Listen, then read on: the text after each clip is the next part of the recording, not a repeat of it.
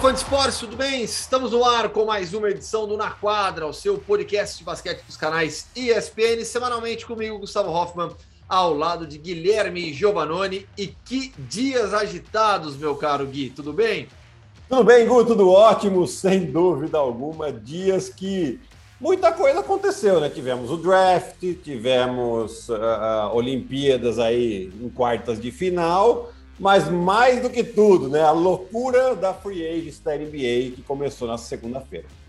Pois é, esse vai ser o grande destaque do programa dessa semana. Foram muitas trocas, muitas renovações, jogadores trocando de equipes, a, movimentação na NBA nessas últimas 48, 70, até mais, né? Porque a principal transação aconteceu já há alguns dias, né? Que foi a saída do Russell Westbrook para o Los Angeles Lakers. E é justamente com esse negócio, que a gente começa o nosso bate-papo aqui. Russell Westbrook nos Lakers. Qual é a sua primeira impressão projetando a próxima temporada? O novo Big Three com LeBron James, Anthony Davis e Russell Westbrook, que liderou a NBA nas, em três das quatro últimas temporadas em assistências. E eu já te passo a bola, lembrando que os Lakers, na última temporada, foram apenas o 18º em pontos por assistência, pontos a partir de uma assistência. Será que aí o Westbrook consegue ajudar?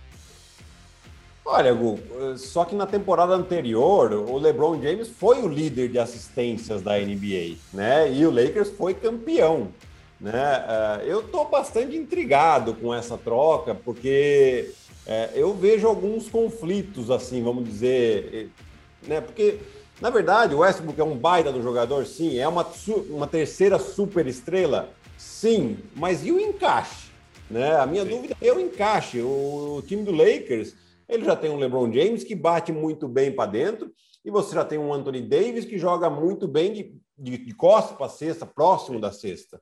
Né? Você vai traz mais um cara que tem essa característica também de, de, de, de, querer jogar mais próximo da cesta, querer correr mais. Baixar a cabeça e brum, né? É, o que, que as defesas vão fazer? As defesas vão se fechar. Quem que vai meter bola para abrir, abrir esse ataque do Lakers? Né? É essa a grande dúvida. E aí, nas movimentações também que a gente tem visto até agora aqui dos Lakers, eu tô com um pininho de dúvida aqui, né? É lógico que é difícil da gente duvidar de um time que tem LeBron e Anthony Davis e agora também o Westbrook, mas o basquete não é só você juntar os talentos ali e vai lá e resolve. Sim. A gente viu isso nessa temporada, a gente viu isso em outras temporadas, uh, e não é uma matemática, não é uma ciência exata, né?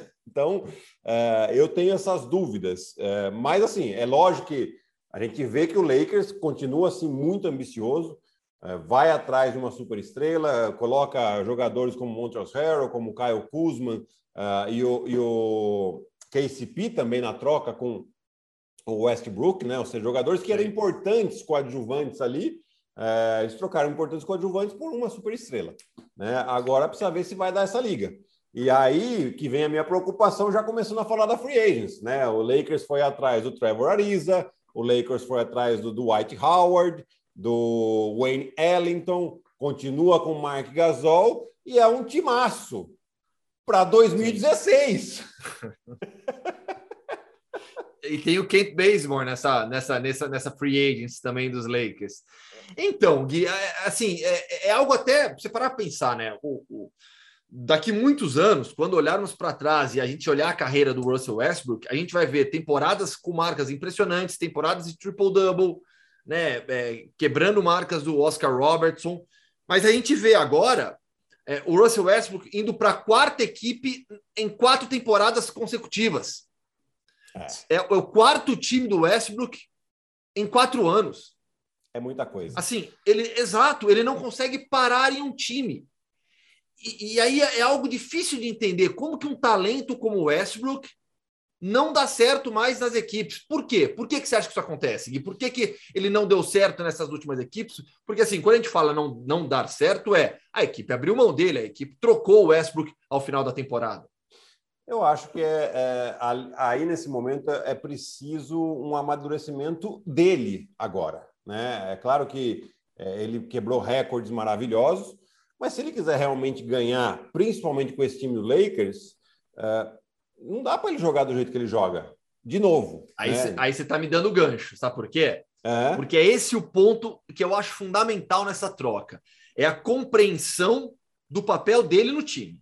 Exato, exato. Se, se, né? Porque sim, e, e se ele falando... entender. Vai lá, vai lá. Porque assim, se, se, ele entender que ele não vai ficar. Qual, qual que é a maior crítica que a gente faz para o Westbrook nesses, em todos os anos dele de carreira na NBA? Tomada de decisão errada. Perfeito. A, a, a bola decisiva, o clutch time, o clutch shot, não vai ficar com ele. É do LeBron, é do Anthony Davis. Ele é o terceiro na fila agora. E olhe lá. Então, assim, eu acho que se ele, se ele entender esse papel, com esse amadurecimento que você está falando, Gui, pode dar certo, apesar de ser um time para 2016. É, não, exato, exato. E, e aqui nós estamos 100% na mesma linha. Porque o, o, problema sempre foi esse, né? Que ele, essa tomada de decisão, ele eh, muitas vezes tinha um companheiro do, de time dele com o melhor momento no jogo para bolas importantes e ele não queria saber. Ele colocava a bola embaixo do braço e, não, essa bola é minha, e, e tomava decisões ruins, né? Ah, mas o Westbrook tem um ótimo percentual de arremesso no final de jogo tá ótimo, mas é, quando ele toma a decisão certa, né? Você pode ver, depois é, são momentos, é difícil a gente explicar um pouco isso, mas a hora que a gente assiste o jogo, a gente fala, tá vendo? É por isso, né? Toda vez, tá vendo? É por isso, porque ele pega um jogo que ele tá ganhando por 4, 6 pontos, faltando 50 segundos, ele vai lá e arremessa com 2 segundos.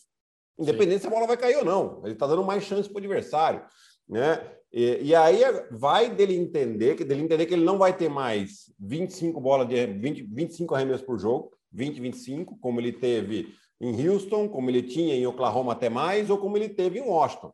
Esquece, não é esse o volume, porque senão você vai tirar volume de Anthony Davis e LeBron James. Tenho certeza que os Lakers não quer isso, né? É, e entender que, assim, duas coisas. Primeiro, a bola não vai estar na mão dele, o poder de criação não vai ser muito dele, vai ser mais do LeBron James e do Anthony Davis. E o terceiro é que a hora que a bola vem de dentro para fora, ele vai ter que arremessar. Que ele tem sim um bom arremesso dessa bola de descarga, né? É, principalmente três pontos, né? Ele tem um arremesso de, de para de jump muito bom de dois pontos, mas de três pontos é péssimo, né? E esse paradinho de três pontos é bom, né? Não é o chutador, mas é um arremesso confiável. Então, se ele entender isso, aí sim pode dar muita liga, né? Mas a minha dúvida é a capacidade dele entender isso. Né? Já passou por, né? quarto, você falou tudo, quarto Sim. time em quatro anos. Então, né? Eu, eu ainda desconfio, né? Eu não vi notícia em lugar nenhum, né? Mas eu ainda desconfio que a saída do Kevin Durant de OKC tem a ver com Westbrook. Porque a hora que ele falou que ele teve, Ih, esse aqui, hum, é melhor eu ir para outro lugar, vai. Eu, eu, eu desconfio, eu desconfio. Veremos, veremos o que será do Los Angeles Lakers nesta temporada. Vamos agora para outra franquia extremamente tradicional e bastante popular também aqui no Brasil, Chicago Bulls, que mandou Thomas Satoransky, Thomas Satoransky, Garrett Temple e uma escolha de segunda rodada de draft para o New Orleans Pelicans pelo Lonzo Ball, que chega com um contrato de 4 anos e 85 milhões de dólares. Além disso, o Chicago contratou Alex Caruso, quatro anos de contrato, 37 milhões de dólares. O que você achou, Gui, dessa movimentação do Chicago na Free Agents, a chegada de Lonzo Ball? Eu gostei muito, para falar bem a verdade, né? Porque o Lonzo Ball, ele sempre assim, ficou tentando disputar holofotes com jogadores mais novos ou com LeBron James, né? E, e, e, no Pelicans agora você tinha o Ingram e você tinha o Zion que né, também estão chegando agora, são jogadores novos, então fica aquela meio que aquela disputa de ah, quem vai ter mais protagonismo. Ele chega no Chicago Bulls, onde você já sabe que tem dois protagonistas claros, finalizadores, que é o Zach Lavine e o Nikola Vucevic. Né? Então ele vai ser o cara que vai armar, que vai colocar o time para jogar, que vai ter a bola na mão e vai colocar o time em ritmo. Então eu gostei. Então ele vai ter um, um pouquinho menos de pressão. Não que no, no Pelicans ele tivesse uma pressão é, externa, era mais uma pressão interna ali de, de quem era o, o cara do time, né? É, agora não, agora já sabe que ele não é o cara do time, né? E, e vai ter assim uma pressão para colocar os caras para jogar. Eu acho que pode funcionar muito. E o Caruso, é difícil a gente não gostar do Caruso, né? É um cara que. Não, e assim, além de ser carismático, é óbvio mas é um cara muito intenso, né? Um cara Sim. que defende muito bem, uh, né? A gente fala que não tem a mão quadrada, né? Ou seja, tem um arremesso ok, né? De fora, aquele 3D é, importante que as equipes precisam, né? E, e corre muito bem a quadra, né? Então, assim, é, eu, eu gosto muito, acho que o contrato dele muito merecido aí, 37 milhões, você falou? Isso, quatro anos. É, é, então, assim, é um jogador que vai trazer intensidade e, e vai essa intensidade dele vai contagiar esse time do Chicago Bulls. É importante isso também. Dá uma, uma movimentada também, sem dúvida alguma, nessa equipe do Chicago, para o público, para o torcedor do Chicago Bulls, que a torcida do Chicago é enorme aqui no Brasil, uma atração a mais. Kyle Lowry agora, Gui, Kyle Lowry no Miami Heat. Agora Andrade acabou saindo da equipe, Kyle Lowry chega para subir o nível de novo do Miami? Eu acho que sim, eu acho que sim. Gostei também da, da outra contratação né, que o Miami fez, Sim. que foi o PJ Tucker. É, ou seja, uma, uma, equipe que já defendia muito bem, né, já conhecida pela sua defesa forte, pela estratégia do Spolstra. É, além disso, teve a extensão de contrato do Jimmy Butler, né? Mais quatro Isso. anos, se não me engano. É, e assim, um time muito sólido. E o novo contrato, Gui, para o Duncan Robinson também, cinco anos, 90 milhões de dólares. Esse eu achei um pouquinho caro, mas assim. Então, é bastante, né? eu, achei, eu achei um pouquinho alto para o Duncan Robinson. Gosto do Duncan Robinson, acho um jogador que se encaixa muito bem. Eu acho que é, é meio que um prêmio que o Pat Riley dá também para os jogadores que se. Como é que se diz? Tem a característica do que eles querem, se identificam com o time. Sim. Né? E o, o a filosofia Robinson... do Miami, né? Que tanto se fala, né? Com a filosofia do Miami Heat. E o Duncan Robinson é esse tipo de jogador, né? Intenso, uh, trabalhador, você vê que o cara está sempre pronto, né? E, e assim, para um time que tem o Kyle Lowry e o Jimmy Butler, né? Jogadores que têm capacidade de criação muito grande, né? Ter um arremessador como o Duncan Robinson e também o Tyler Hero, né? Que o Tyler Hero provavelmente vai ter uma renovação no, no, no próximo ano ou daqui dois anos. É, é interessante, né? Talvez tenham gastado um pouquinho a mais, mas vai como premiação aí pelo que tem feito nos últimos anos. Eu gostei muito do time, é um time que defensivamente vai ser muito difícil fazer sexta, né? Porque é muito intenso, você tem possibilidade de, de trocas múltiplas aí, o que dificulta a criação de vantagens em situação de um contra um, né? E, e então, e no ataque, aquilo lá que né, a bola se envolvendo os jogadores, o Kyle Lowry também mais saudável que o, que o Dragic, né? Também com um pouquinho mais de ponto na mão. É, o contrato merecido do Kyle Lowry, né? Também aí os 90 milhões por três anos. E olha, tô, tô curioso com esse time aí. Vai, vai que não aparece mais alguma coisa nesse Miami. É. Então, é, é, é, muito a, a, capacidade que esse que o time do Miami, que a diretoria do Miami, né, a franquia tem de reinventar essa equipe sem baixar o nível, sem precisar fazer tanking, sem olhar para draft, inclusive. Isso é impressionante, né? Acho que assim, quando a gente fala de gestão de equipe, de renovação de forças, o Miami é um exemplo na NBA, porque tá aí de novo. Miami, é, há duas temporadas, na, na, temporada da bolha, bateu na trave, na temporada passada não chegou, mas agora vai, vem com um time ainda mais forte, né? Vem, vem com um time muito competitivo. Uh, é claro que não vai ser o favorito da Conferência Leste, porque é difícil a gente colocar algum favorito à frente do Brooklyn, né? Imagina, a gente Sim. imagina que, que as três estrelas estejam saudáveis. Ó, difícil aqui, três tigres tristes, né? Três estrelas, né? é, estejam saudáveis. E aí sim, já no segundo ano, com mais uh, conhecimento entre eles, com mais entrosamento, é difícil um time consiga bater esse Brooklyn Nets. Mas, assim, é, é um time extremamente competitivo que pode sim aprontar. Mérito para para o Pat Riley, sem dúvida alguma. Sobre o Brooklyn Nets, Blake Griffin acertou por mais um ano, vai continuar com o Brooklyn Nets também, é, mais uma temporada. Já que eu citei aqui o, o Blake Griffin, Gui, vamos dar uma geral, porque tem tantos, são tantos negócios, tantas renovações, trocas que aconteceram ainda. Então, contrato renovado, esse é um, é, essa é uma renovação bastante importante. Estamos falando do vice-campeão da NBA. O Chris Paul ele tinha uma player option, declinou dessa player option e vai acertar um contrato de quatro temporadas e 120 milhões de dólares. Olha, sim, tirar o chapéu para ele, tirar o chapéu para o Phoenix também, né? Imagino que já tivesse um pouquinho aí na, no radar também da, do Phoenix fazer essa proposta, né? Mas pagar um cara 30 milhões de dólares com 40 anos, tudo bem que ele se cuida e é... tal, é, mas eu acho que é mais um prêmio pelo que ele fez também aí de, de, de levar o time à, à, final da NBA, de volta à final da NBA. E mais do que isso, é importante a mensagem que ele dá para o Devin Booker. Né? O Devin Booker, ou seja, é, ó, estamos continuando com o time competitivo porque a gente quer ganhar, então fique tranquilo aí, não vai imaginar que a gente não quer mais ter o time forte. Então, isso que é importante. E eles também contrataram mais um jogador da seleção americana, Javal Magui, né? E aqui eu até, só uma observação, né? Eu, por que, que eu acho importante é, essa contratação do Javal Magui? Né? Não que o Javal Magui vai ser o cara que vai fazer a diferença, porém, quando que o Phoenix sofria, principalmente nas finais? Quando o DeAndre Ayton tinha que sair, depois da lesão do Dario Saric, principalmente.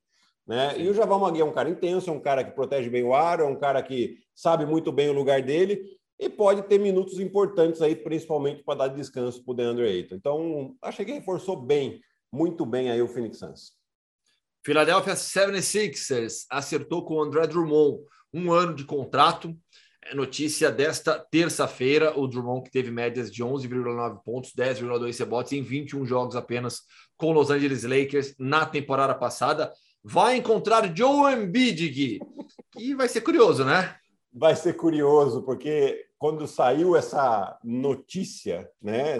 Eu acabei de. Já postaram, né? Uma postagem do Joel Embiid de 2018, onde ele falava que ele era dono de muitas terras na cabeça do André Drummond e que estava por conquistar ainda mais.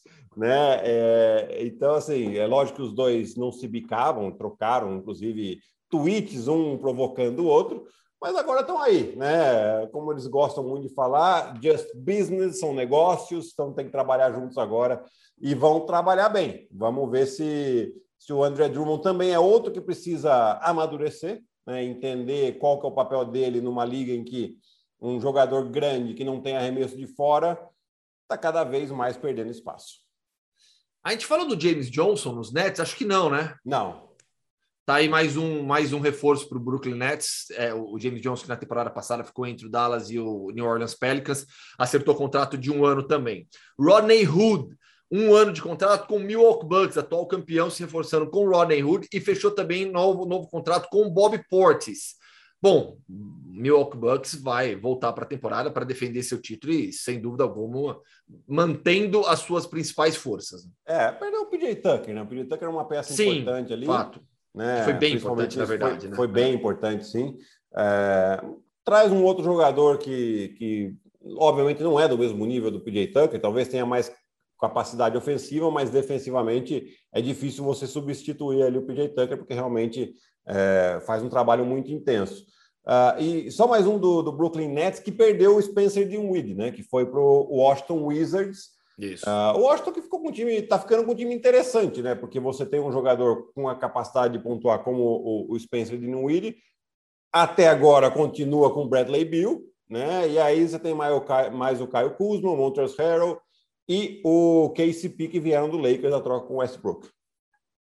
É, continuando, Nemanja Bielitsa acertou com o Golden State Warriors um ano de contrato Golden State Warriors, que na temporada passada, na, desculpa, na próxima temporada terá time completo, né? É o que a gente espera. Pois é, né? E, e dizem aí que está negociando tanto com o Perry Mills, quer dizer, está tentando o Perry Mills e o Igodala, que foi liberado do Miami Heat. Né? O Miami tinha a opção de sair do contrato, saiu.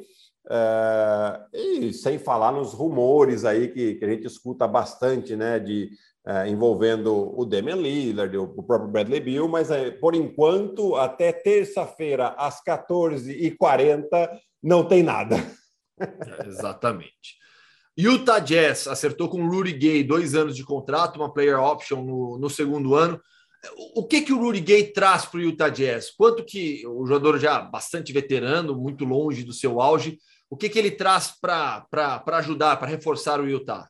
Experiência, arremesso de fora, centímetros. Eu acho que é, eu gostei desse reforço, porque é um jogador, como você falou, Gu, é, não é mais aquele jogador que a gente sabia pontuador, mas que tem qualidade sim, vai trazer, vai dar uma rotação um pouco maior aí para o Utah Jazz e trazer um pouco mais de experiência também, que é um time novo, o time do Utah Jazz, né? Fez uma melhor campanha na temporada passada e acabou eliminado pelo Clippers.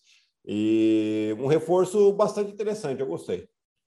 Sam Decker está voltando para a NBA, vai jogar no Toronto Raptors. E duas notícias importantes é, da, da segunda-feira, né? Eu estou meio perdido no celular olímpico. É, da segunda-feira, dia 2 de agosto. As extensões, os novos contratos, na verdade, do Shea Giggles Alexander, no Oklahoma uhum. City Thunder, cinco anos, 172 milhões de dólares, que é o máximo para a extensão de contrato de rookie da classe dele. E o Trae Young também, cinco anos, 207 milhões no caso dele, com o Atlanta Hawks. É, o Trae Young, uma das estrelas da NBA, e o Shea Gilgos Alexander, um jogador que ajuda demais o Oklahoma City Thunder, sendo premiados por tudo que eles fizeram até aqui. Né? Ah, dois contratos mais do que merecidos, né? Eu acho que o Trae Young a gente esperava, né? Que né, veio evoluindo temporada após temporada, como cestinha, como assistente. Uh, e o Shai Alexander, que né, apareceu lá no Clippers, numa grande surpresa e depois continuou né, jogando muito bem no, no, no OKC, vai ser o líder desse, desse jovem time do Oklahoma, né? muito jovem time do Oklahoma, que costumeiramente né, é um time conhecido por desenvolver muito bem seus talentos. É só a gente olhar para trás nos últimos anos a quantidade de talentos que saíram desse time. Né? E, e, quem deve também assinar uma extensão, ainda não é oficial, porque temos que esperar as, as Olimpíadas Sim. acabarem, mas é o Luca Doncic, né? Já se fala aí que ele também vai ter uma extensão aí acima dos 200 milhões de dólares, né? E, mas que ele falou que só vai falar disso depois que as Olimpíadas acabarem, porque, obviamente, ele está num momento muito importante lá em Tóquio. Fecharemos o podcast fal falando de Jogos Olímpicos, mas aqui, para quem nos acompanha no YouTube, pode ver a minha camisa da seleção da Eslovênia.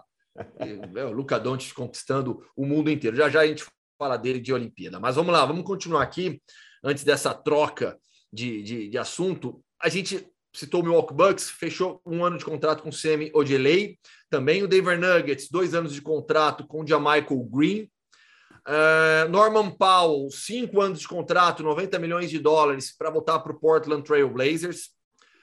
Devolt Graham, esse aqui é outro negócio importante também. É, fechou o New Orleans Pelicans fechou com o Devolt Graham, que sai do Charlotte Hornets, quatro anos de contrato, 47 milhões de dólares. O Paul Portes no, nos Bucks, acho que eu já tinha falado aqui. Sim.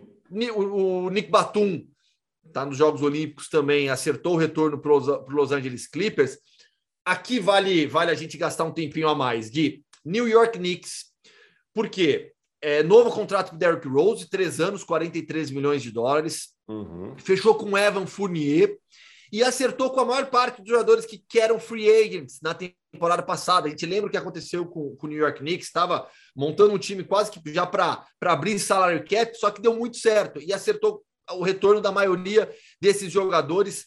É, o New York ele vive uma situação curiosa, porque, como a gente falava, tem, tem jovens talentosos, estava montando um time para abrir salary cap, só que deu muito certo, deu liga na temporada passada. Nesta temporada, o que esperar dos Knicks?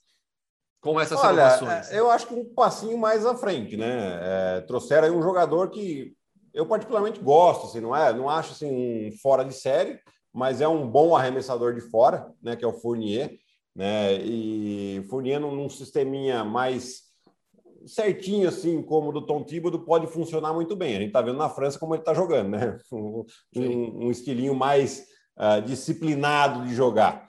Né? Uh, tem a notícia que acabou de sair aqui, Gu, inclusive, uh, o Taj Gibson também vai voltar, né? Um ano de contrato para ele, outro veterano que já conhece muito bem o Tom Thibodeau. mas vamos ver até onde eles conseguem ir, né? Porque Aqui nós temos Miami se reforçando, o Atlanta que vem muito forte, o Philadelphia se reforçando, o Milwaukee continua forte, Brooklyn continua forte. Eu não sei se só esse elenco, com só o Fournier, vai ser capaz para fazer uma temporada frente, né? tão importante quanto eles fizeram, né? Esquecemos até do Boston, o Boston tem se mexido bastante também, né? Então, vai ser um time competitivo, sem dúvida alguma, mas não sei se consegue alcançar essa quarta posição que eles alcançaram nessa temporada aqui, não. O Alec Burks fechou por 30 milhões e três anos e o Nerlens Noel também acertou a sua renovação com o New York Knicks. Tá aí, Gui, acho que a gente deu uma boa geral em todo o mercado da NBA, loucuras acontecendo e teremos mais ainda nos próximos dias. Na semana que vem a gente dá uma nova geral em tudo que acontecer de mercado de NBA. Vamos, vamos para os Jogos Olímpicos agora? Vamos. Tá na hora, mais então, do que na hora. Tá, vamos lá. Semifinais definidas. Eslovênia venceu a Alemanha 94 a 70. A Espanha perdeu para os Estados Unidos por 81 a 95. A França eliminou a seleção italiana 84 a 75. E a Austrália atropelou a Argentina, principalmente no segundo tempo, 97 a 59. Começando pela seleção eslovena. Zoran Dragic, o irmão mais novo do Goran Dragic, teve uma grande atuação. Foi o cestinha da equipe, fez 27 pontos. O Luka Doncic, mais uma vez, foi espetacular, 20 pontos pegou oito rebotes, deu 11 assistências, roubou duas bolas ainda, liderando a sua equipe, jogando em um nível incrível.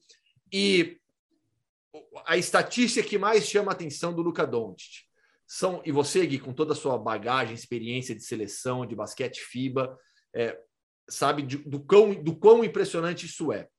O Luca Doncic tem 17 jogos com a seleção eslovena, 17 vitórias já ganhou da Espanha, já ganhou da Grécia, já ganhou de várias potências, já tem uma Euro é, conquistada, ainda não perdeu com a Eslovênia e vem crescendo de uma maneira absurda nos Jogos Olímpicos.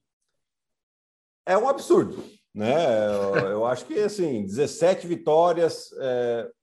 Quem não está muito acostumado com basquete FIBA, olha para cima, ah, mas esse, esse, time da Eslovênia é, é o Don't mais 4, é o Don't mais 11. É, e não é bem assim, não, gente. Assim, é, é, é, lógico que ele é um fenômeno e que ele atrai muita atenção e ele sabe disso.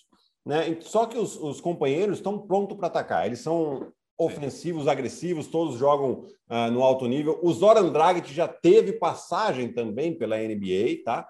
É, então, assim, pessoal que sabe jogar, que sabe, sabe lugar na quadra, sabe espaçar a quadra. Então, quando o dom está sendo dobrado, que quase sempre acontece, cada um já sabe exatamente onde está para criar uma situação de quatro contra três, né? E, e, aí sim eles têm punido muito bem essas, essas vantagens criadas e principalmente a agressividade nos rebotes ofensivos. E aí, lógico, o Donte se aproveita dos espaços que ele que, que, que aparecem e que ele consegue criar. Né? Então é um time que vem crescendo, um time muito perigoso, ganhou da poderosa Espanha, o que empurrou a Espanha para jogar com os Estados Unidos. Isso. Né? É, é, olha o peso que teve esse jogo da fase de classificação quando os dois já estavam classificados. Né? Então, assim, é, é, é um time para a gente ficar de olho. Eu acho que, assim, desses quatro que estão aí nas semifinais, tudo pode acontecer. Eslovênia pega a França, que eliminou a Itália 84 a 75, com 15 pontos e 14 rebotes do Nicolas Batum, um dos melhores jogos dele nesses Jogos Olímpicos. O Galinari marcou 21, pegou 10 rebotes, mas não conseguiu impedir a derrota da seleção italiana. Essa foi a nossa divergência nos palpites, viu? Porque eu apostei na França e você apostou na Itália. É, e aqui eu confesso que o coração falou mais alto. É, eu imaginava. ah, não, eu tava. Eu torci mesmo para a Itália, lógico, né? Algum desses. Teve, tem o Ricardo Moraschini, por exemplo, eu joguei com ele na Virtus Bolonha. Uh, Michele Vitali joguei contra, joguei contra uh, o Nicolomelli, joguei contra o Danilo Galinari, ou seja, são muitos conhecidos ali ainda. E é claro que eu ia torcer para a Itália. Eu sabia, sei. Hum, também não sou louco de, de falar que a França tem um time pior que, que a Itália. Não, claro disso. Olha o time da França. Mas ali a torcida estava tava falando mais, mais pesadinho um pouco. É, e realmente o time, o melhor time venceu, né? A gente está vendo aqui Uh, o, o Batum, mas o Fournier, né? Acabamos de falar dele aqui, mas mais um jogo de 21 pontos para ele. Uh, o Nando decolou, apesar de não, não, não pontuar tanto, ele nem precisa pontuar tanto, mas ele Sim. vai muito bem com esse time aqui. E, e outro destaque também, que aproveitou muito as trocas defensivas, foi o Rudy Gobert. Sim. 22 pontos para o Rudy Gobert. É, sobre o Nando Decolou, você jogou contra o Decolou algumas vezes, eu imagino. Eu tenho uma é. história é, com ele. Ai, meu Deus. Vai, agora, essas histórias que a gente gosta. é, final da, da FIBA Euro Challenge, né? E era o meu time, que era a Virtus Bolonha, contra o Cholé. E ele era armador, ele tinha 19 anos tal. E a última bola foi em cima dele, numa troca, eu acabei saindo contestando o arremesso. Se ele metesse aquela bola, eles ganhavam, eles eram campeões. E eu fui lá e tapinha no braço dele assim, não viu nada, ganhamos, vamos comemorar. Mas ele já ele era deve ter ficado pé da vida. Ficou, ficou, normal, né? É, mas ele, ele já era o destaque ali com 19 anos, né? Estamos falando do tá. ano de 2009, isso. Né? Então, 19, 20 anos, já desde aquela época já era um fenômeno, jogador que sempre jogou de cabeça em pé, armador alto, né? É, gosto muito. Hoje é está no Fenerbahçe, se eu não estou enganado, se ele não saiu, né? Se eu perdi alguma coisa de mercado aqui ultimamente da Euroliga. E, e o Decolou, a gente estava falando agora há pouco do papel do Rudy Gay, né? Entendendo a importância dele como um atleta veterano. Acho que o Decolou é isso na seleção francesa hoje, né? Aos 34 anos, não tem esse volume de jogo, mas a importância dele para toda a equipe é enorme, né? E é um time muito forte. A seleção francesa, esse jogo contra a Eslovênia, e assim, é, é, o meu coração indica Luka Doncic, mas eu acho que o time francês é mais forte. É. O conjunto da França é mais forte que o conjunto esloveno. O problema, problema. A questão é que o Luka Doncic sobe o nível da Eslovênia de uma maneira que não tem favorito, pelo que o Doncic está fazendo. Ah, exatamente, né? Você vê, é, ele está sendo sempre dobrado e ainda termina com 20 pontos, 11 assistências. E a França também vai vir com uma defesa muito forte, mas ele é um cara que pode, mesmo contra uma defesa muito forte, meter 38 como ele fez contra a Argentina. É, 38 não, 48, desculpa. Né? 48 é, foi quando ficou próximo do recorde do, do Exatamente. 55. Né? Então, assim, é um cara que tem uma capacidade de cesta muito grande. Né? É, pode acontecer de ele realmente ganhar um jogo sozinho, mesmo num basquete FIBA que é um pouco mais difícil. Vamos lá, vamos para a outra semifinal. Vamos para a outra semifinal, porque os Estados Unidos venceram a Espanha 95 a 81. Um primeiro tempo difícil, jogo equilibrado, empatado no primeiro tempo. Uma das melhores partidas da vida do Rick Rubio com a seleção espanhola, 34 de eficiência, marcou 38 pontos, assumiu o protagonismo do time é, com a bola na mão, quatro rebotes, só duas assistências. Foi ele que definiu, foi ele que pontuou realmente para a seleção espanhola, mas que não conseguiu parar a seleção dos Estados Unidos, principalmente no segundo tempo. 29 pontos para o Kevin Durant, dois rebotes, quatro assistências, dois roubos de bola. Foi o grande destaque dessa seleção norte-americana que avança para jogar contra a Austrália. É, e aí a gente tem um duelo muito de NBA, né, Gui? Porque a seleção australiana, que venceu a Argentina sem dificuldades, a Argentina conseguiu fazer um primeiro tempo parelho, no segundo tempo, principalmente no último quarto, desandou, não conseguiu manter o ritmo para bater de frente com a seleção australiana, foi atropelada 97 a 59. Daqui a pouco a gente vai falar sobre o momento emocionante no final do jogo.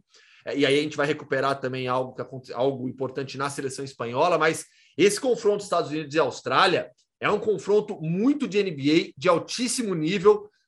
A gente aponta os Estados Unidos como favorito, mas não tem uma diferença grande, não. Pelo contrário, né? Tudo muito parelho, né?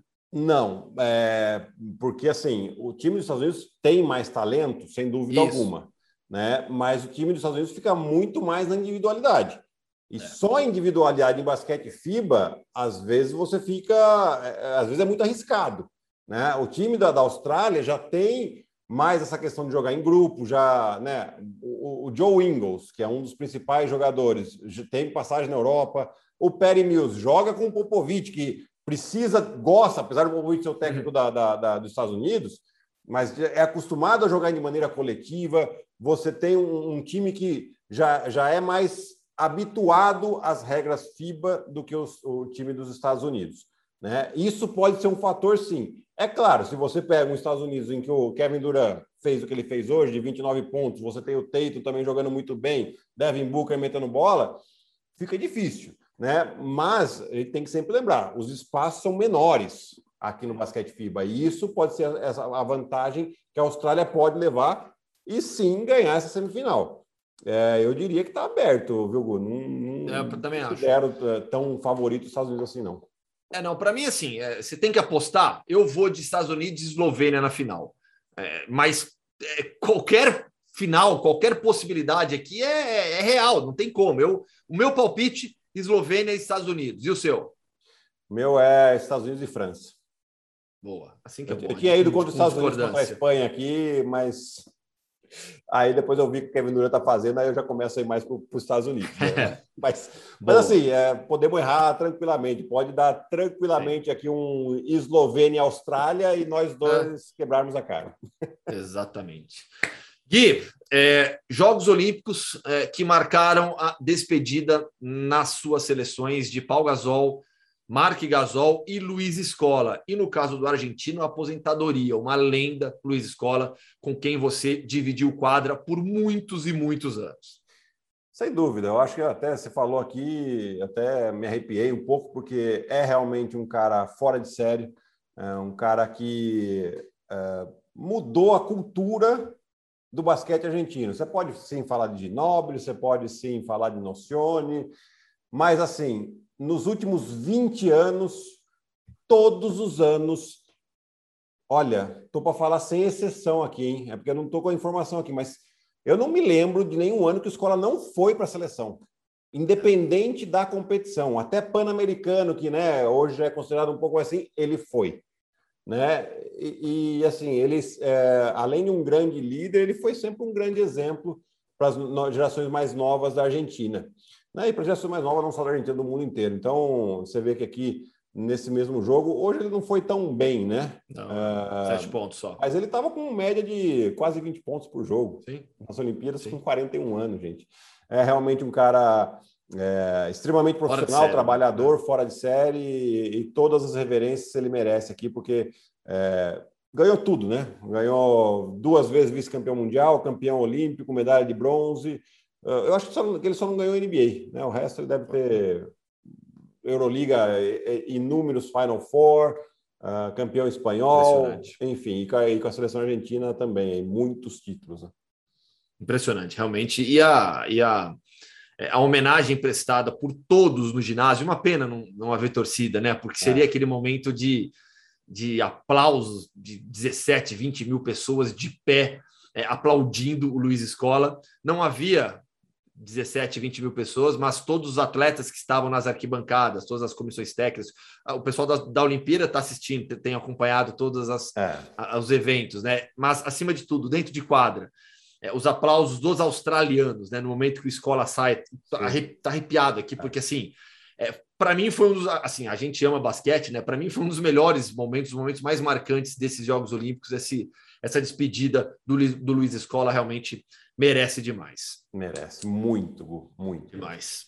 E é isso, Gui, fechamos. Baita, fechamos. baita edição.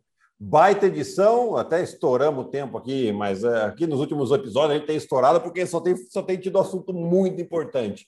Né? E na semana que vem a gente volta para falar, sim, daí dos medalhados olímpicos e de mais alguma coisa de, de mercado também que tenha acontecido. É isso aí. Valeu, Gui. Até semana que vem. Até semana que vem. Um abraço. Valeu, fã de esportes. Esse foi mais um Na Quadra comigo, Gustavo Hoffman, ao lado de Guilherme Giovannoni, coordenação de Gabriel Veronese. Um grande abraço para vocês e até semana que vem.